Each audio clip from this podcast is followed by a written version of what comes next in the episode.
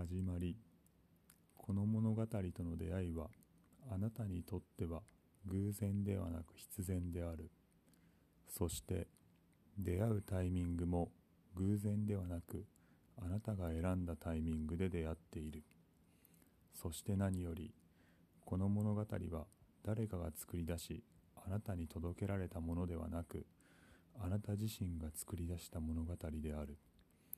あなたの本当の自分がこの物語を作り出しこのタイミングであなたに出会わせた物語である。あなたは一人ではない。いつもつながっていて全ては一つで一体である。それでは真実の旅へ。ヒロくんヒロくんはどこにでもいる。元気で明るい。通の小学生でした。ただみんなと一つだけ違うのは光の海さんと会話ができるということでした。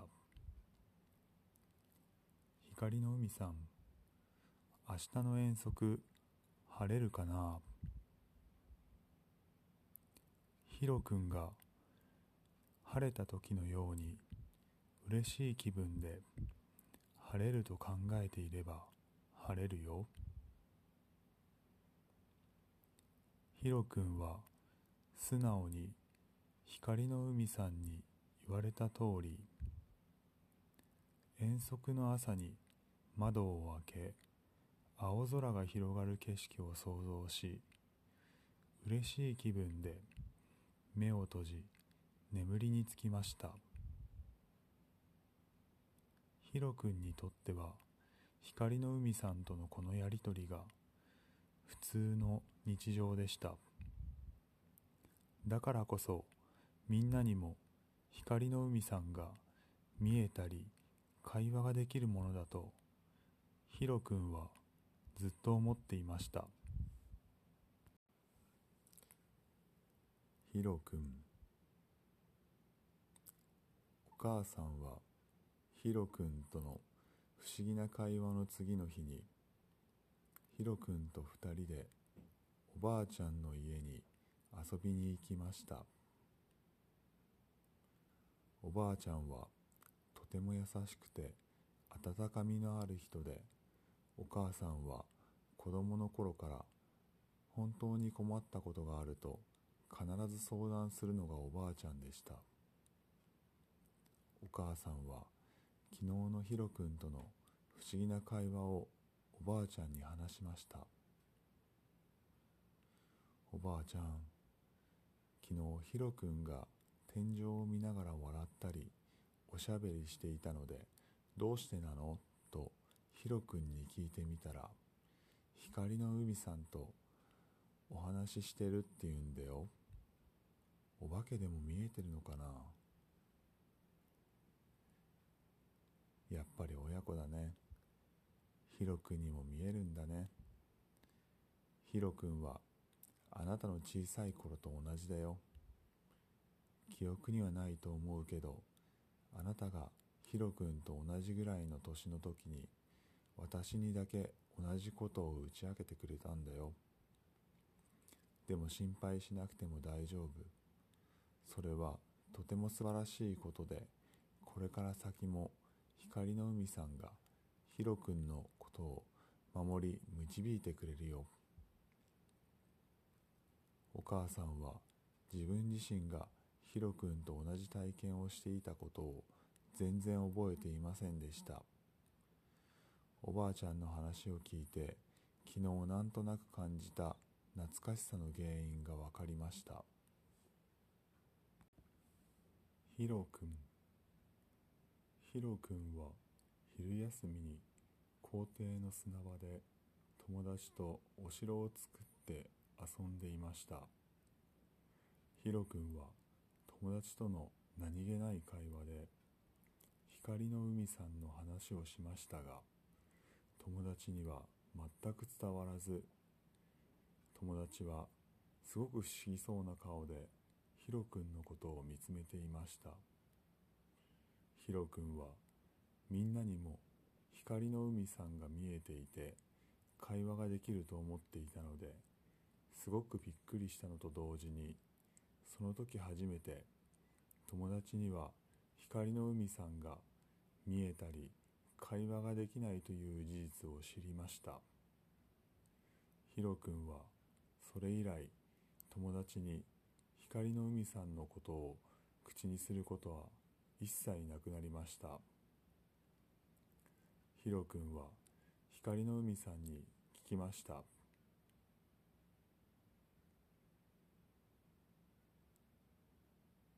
光の海さんなんでみんなには光の海さんが見えたり会話したりできないの？ヒロ君のように私が見えたり会話ができる人は少ないのかもしれないね。でも本当は私はみんなといつも一緒にいて私はみんなといつもつながっているんだよ。みんなはそれを忘れているだけなんだよ。ヒロ君は光の海さんの言葉を聞いて安心しました。まだまだ自分が知らないことがいっぱいありこれからももっといろんなことを光の海さんに聞いてみたいと思いました。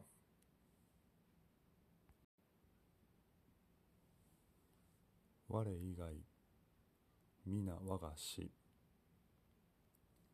ヒロ君の学校の隣にはお寺がありました。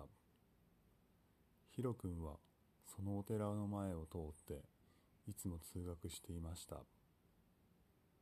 お寺の入り口には掲示板があり住職さんが書いた言葉が毎月貼り出されていました。いつもはそんなことを気にしないヒロ君でしたがこの日の朝見た「我以外皆我が師」という言葉には意味もわからずなんだかとても惹かれました。我以外皆我が師の意味が知りたくなりヒロ君は光の海さんに来ました光の海さん我以外皆我が師ってどういう意味なのヒロ君その言葉はすごくいい言葉の一つだね。自分以外周りの人すべてが自分の先生であるという意味だよ。いろいろな人に出会っていろいろな経験をしてヒロ君が本当の自分を思い出してくれるための先生なんだよ。ヒロ君は光の海さんの言っていることは難しくてなかなか理解できませんでしたがヒロ君は我以外皆我が師という言葉が感覚的にすごく好きになり自分の心に刻みました。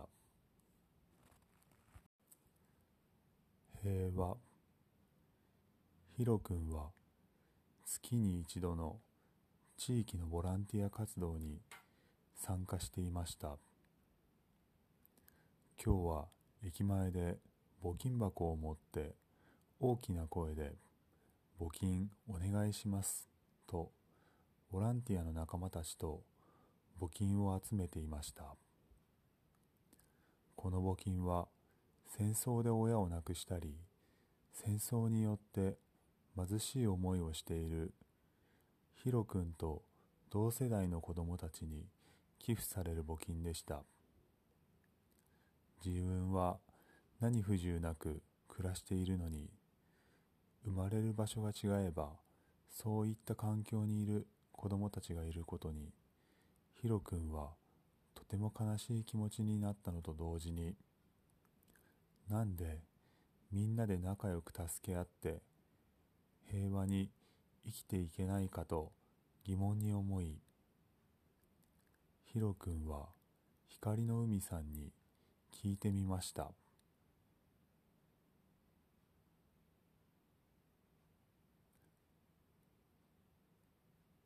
光の海さん。なんでみんなで仲良く助け合って平和に生きていけないの？ヒロ君平和を願うことはとてもいいことだね。平和とは私たちすべてが一つで一体であると思い出して行動をすることだよ。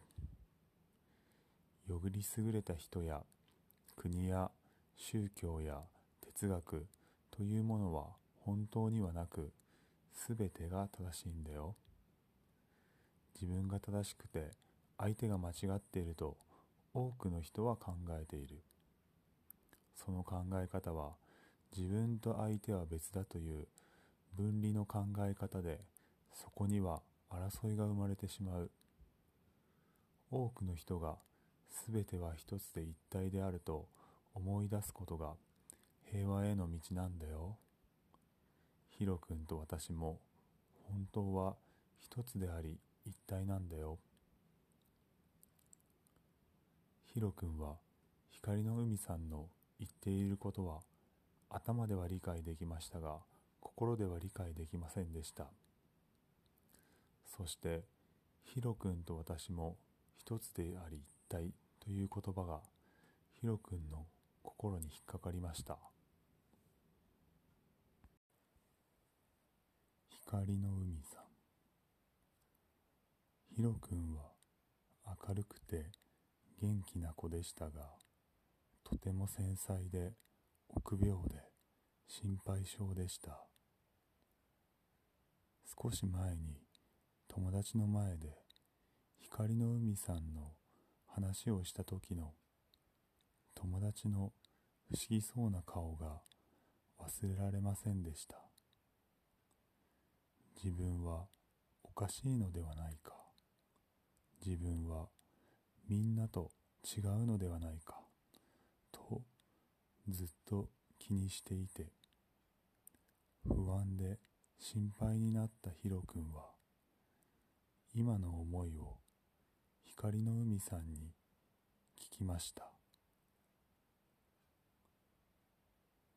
光の海さん僕はおかしいのかな？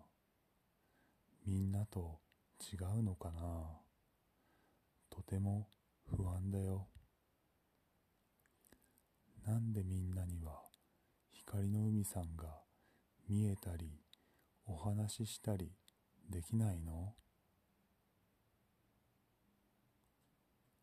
ヒロ君はおかしくもないし不安にならなくても大丈夫だよ。私とお話ができるということはとてもすごいことなんだよ。本当に限られた一部の人にしか私とのコミュニケーションに気づけていないんだよ。友達を含め多くの人は私はみんなであってみんなは私であるということを忘れているんだよ。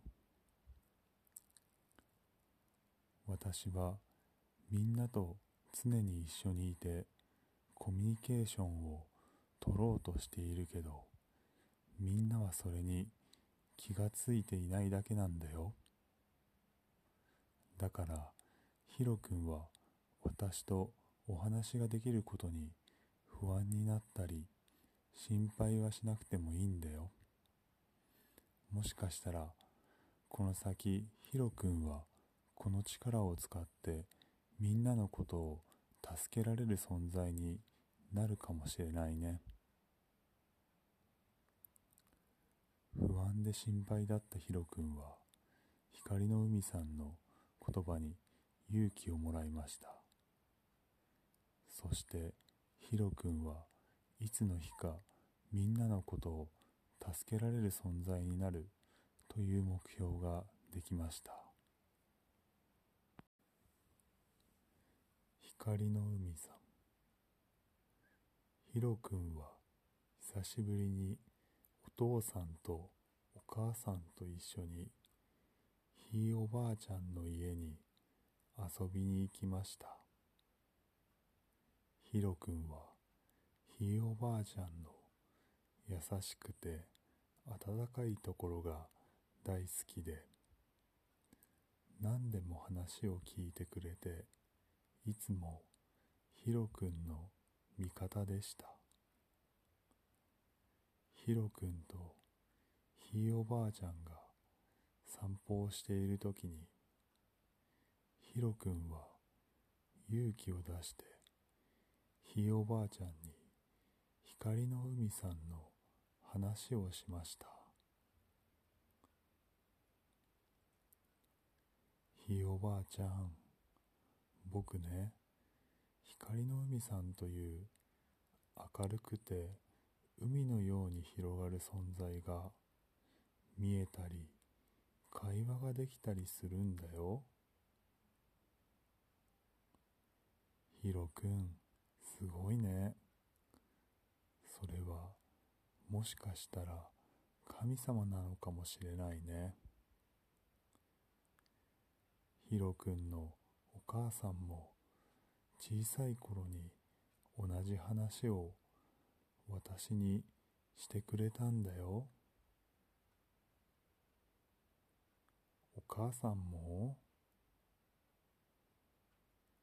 光の海さんは神様なの？おじいさんでもないしひげも生えてないし杖も持っていないのに？そうだよ。ヒロ君の思っている。人の姿をした神様は全てではないんだよ。だから光の海さんのような存在もおじいさんの形をしているものもすべて神様なんだよ。神様はすべてであって始まりでもあり終わりでもあるんだよ。神様は無限でもあり何もないってことなんだよ。ヒロ君は光の海さんが神様だということにびっくりしました。でもあの優しくて温かみがあってすべてを包み込んでくれる光の海さんだったらヒロ君は神様だと納得しました。ヒロ君は勇気を出してひいおばあちゃんに光の海さんの話をして本当に良かったと思いました。そして何よりひいおばあちゃんも光の海さんももっともっと好きになりました。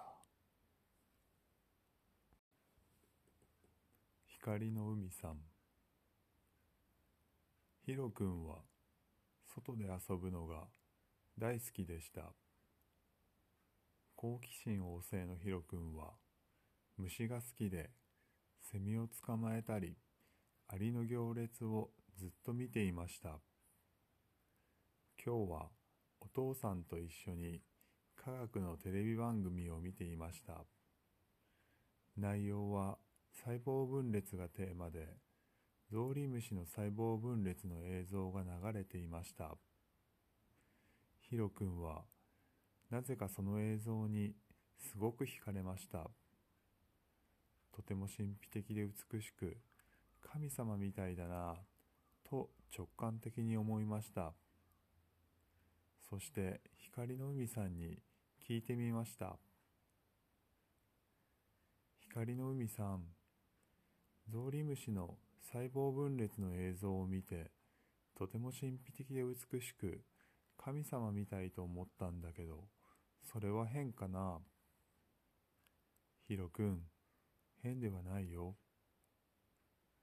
ヒロ君の直感はいつも鋭いね。ヒロ君、私の話を少ししてもいいかな？私は自分が全てであることは知っていたけど、自分が全てである以上周りには自分以外のものは何もなかったんだよ。私以外のものが何もないということは私は自分自身を体験することができなかったんだよ。そして私は自分自身を体験したくなり私の一部でいろいろなものを作り出したんだよその作り出した自分の一部たちが体験したことを通じて私自身が全てであるということを体験しているんだよ。ヒロ君は光の海さんが言っていることが難しくてよくわかりませんでした。でも何かすごく大切なことを光の海さんが伝えようとしていることは感じました。光の海さん。ヒロ君は朝のニュースを見ながら学校に行く準備をしていました。ニュースでは銀行強盗がお金を取った後交通事故に遭い逮捕されるという内容でした。ヒロ君は心の中で犯人は悪いことをしたから罰が当たったんだと思いました。しかし光の海さんが言っていた私はみんなであってみんなは私であるという言葉を思い出しみんなが私であるのであれば私は悪いことをした自分に罰を与えるのだろうかと疑問が浮かんできました。そして光の海さんに聞いてみました。光の海さん、神様は罰を与えたりするの？ヒロ君、すごくいいことに気づいたね。答えは、神は善悪を判断し、罰を与えることはしないんだよ。その理由は、みんなを通じて全てである自分を体験しているからなんだよ。全てである自分を体験するためには、良いことも悪いこともすべて受け入れ愛するんだよ。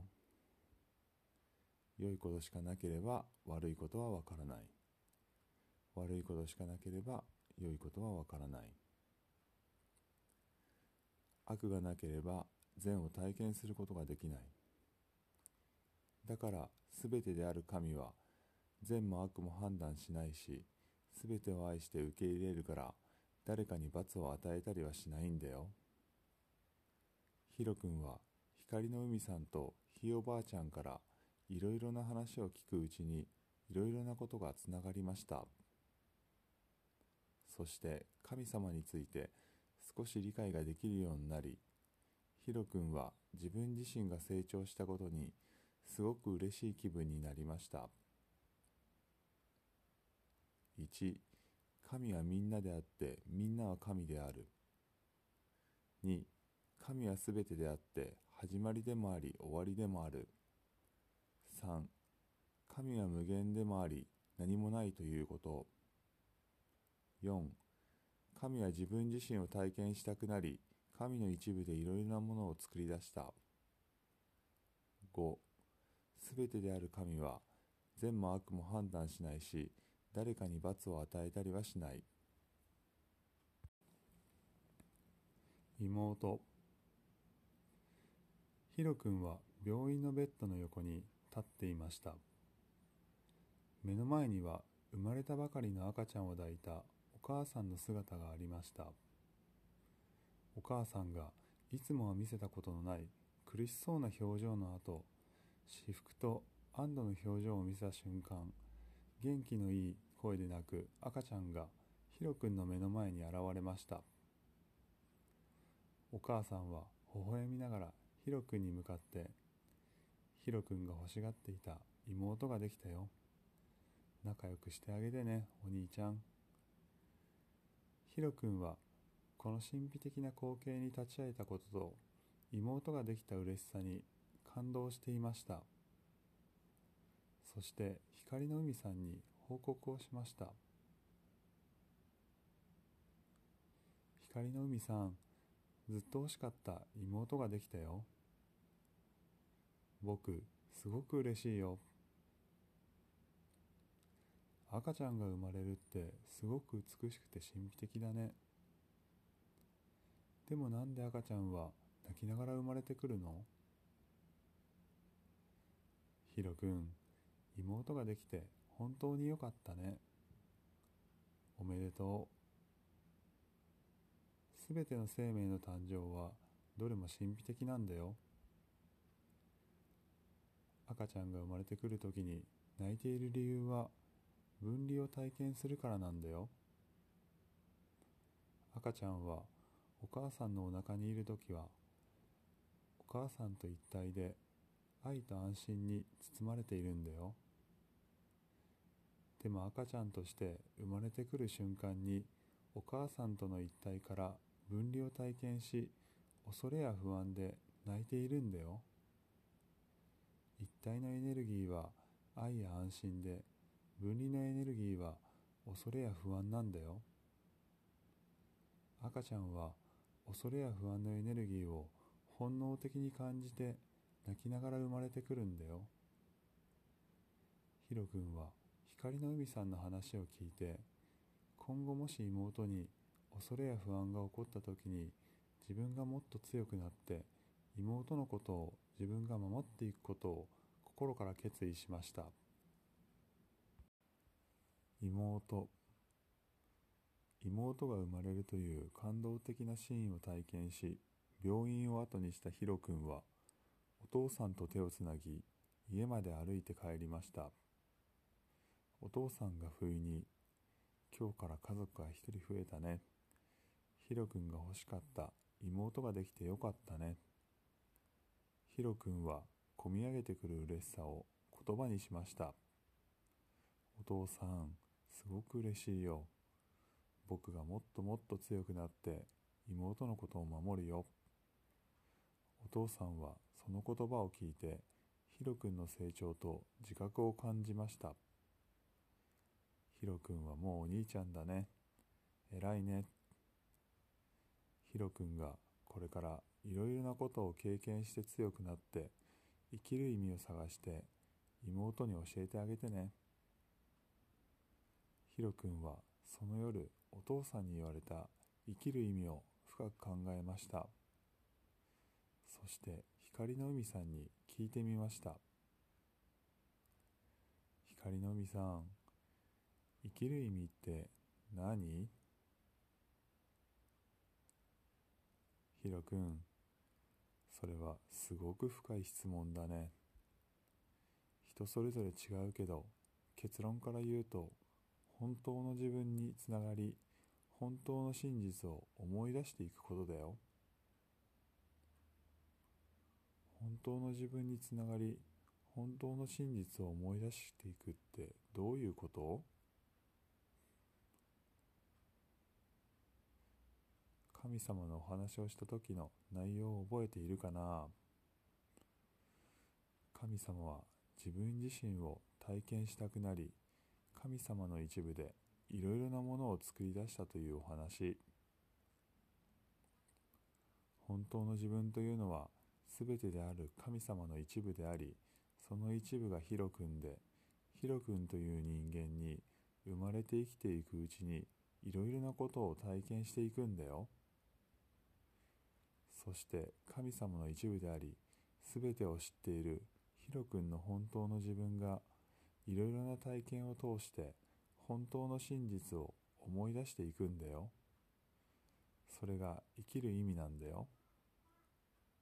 ヒロ君は光の海さんの話を聞いて、本当の自分とつながり、本当の真実を思い出すために、いろいろなことにチャレンジして、成功も失敗も体験していこうと心に決めましたお父さんお母さんと生まれたばかりの妹の退院は23日後でした。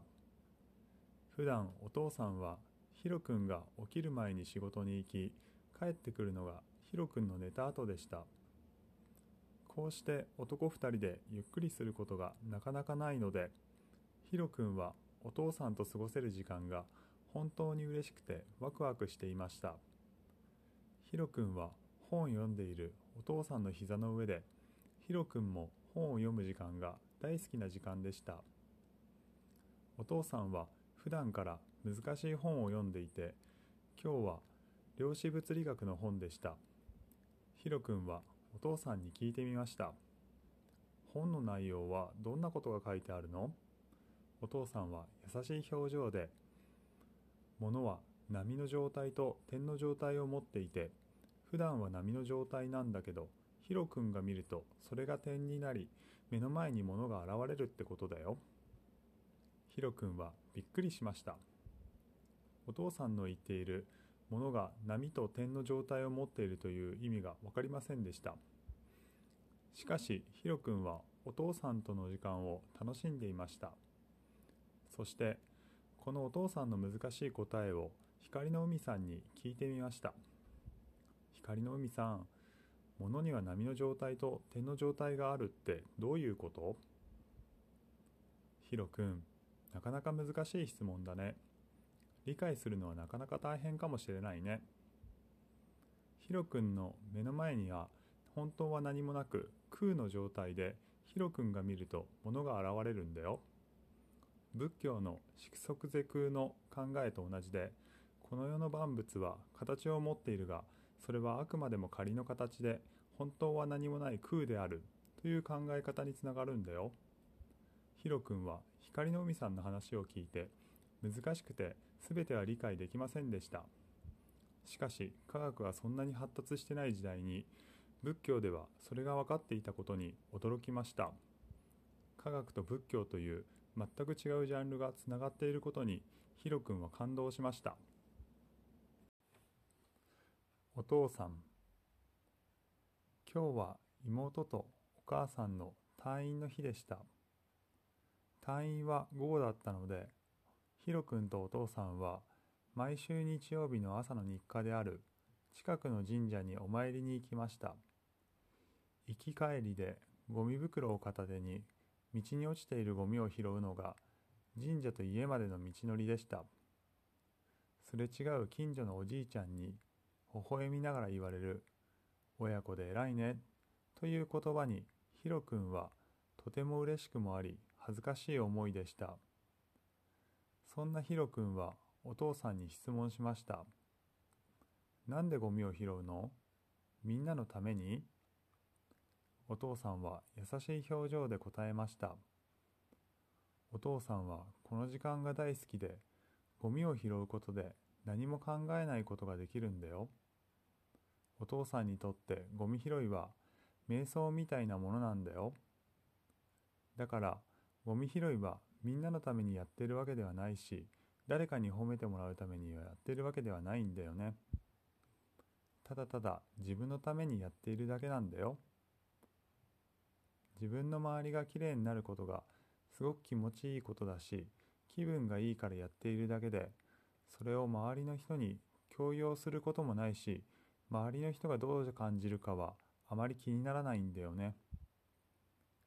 ヒロ君はそんなお父さんを誇りに思いました。そして瞑想について光の海さんに聞いてみました。光の海さん瞑想って座りながら目をつむらなくてもできるの？ヒロ君一般的な瞑想は目をつむって座禅を組んで呼吸を整えたりするものなんだけど瞑想の目的は無になることなんだよ。だからお父さんのようにゴミ拾いをすることで何も考えず無になれる人もいるから瞑想は目をつむり座ってやらなければいけないことではないんだよ。普通生活していると人は常に考え事をしたり妄想をしているんだよ。だから何も考えない無になる時間がとても大事で無になることで本当の自分とつながりやすくなるんだよ。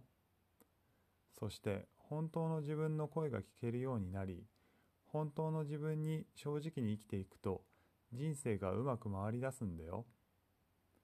ヒロ君は光の海さんの話を聞いて、瞑想について知れたことに感動し、本当の自分とお話ができるようになるといいなと思いました。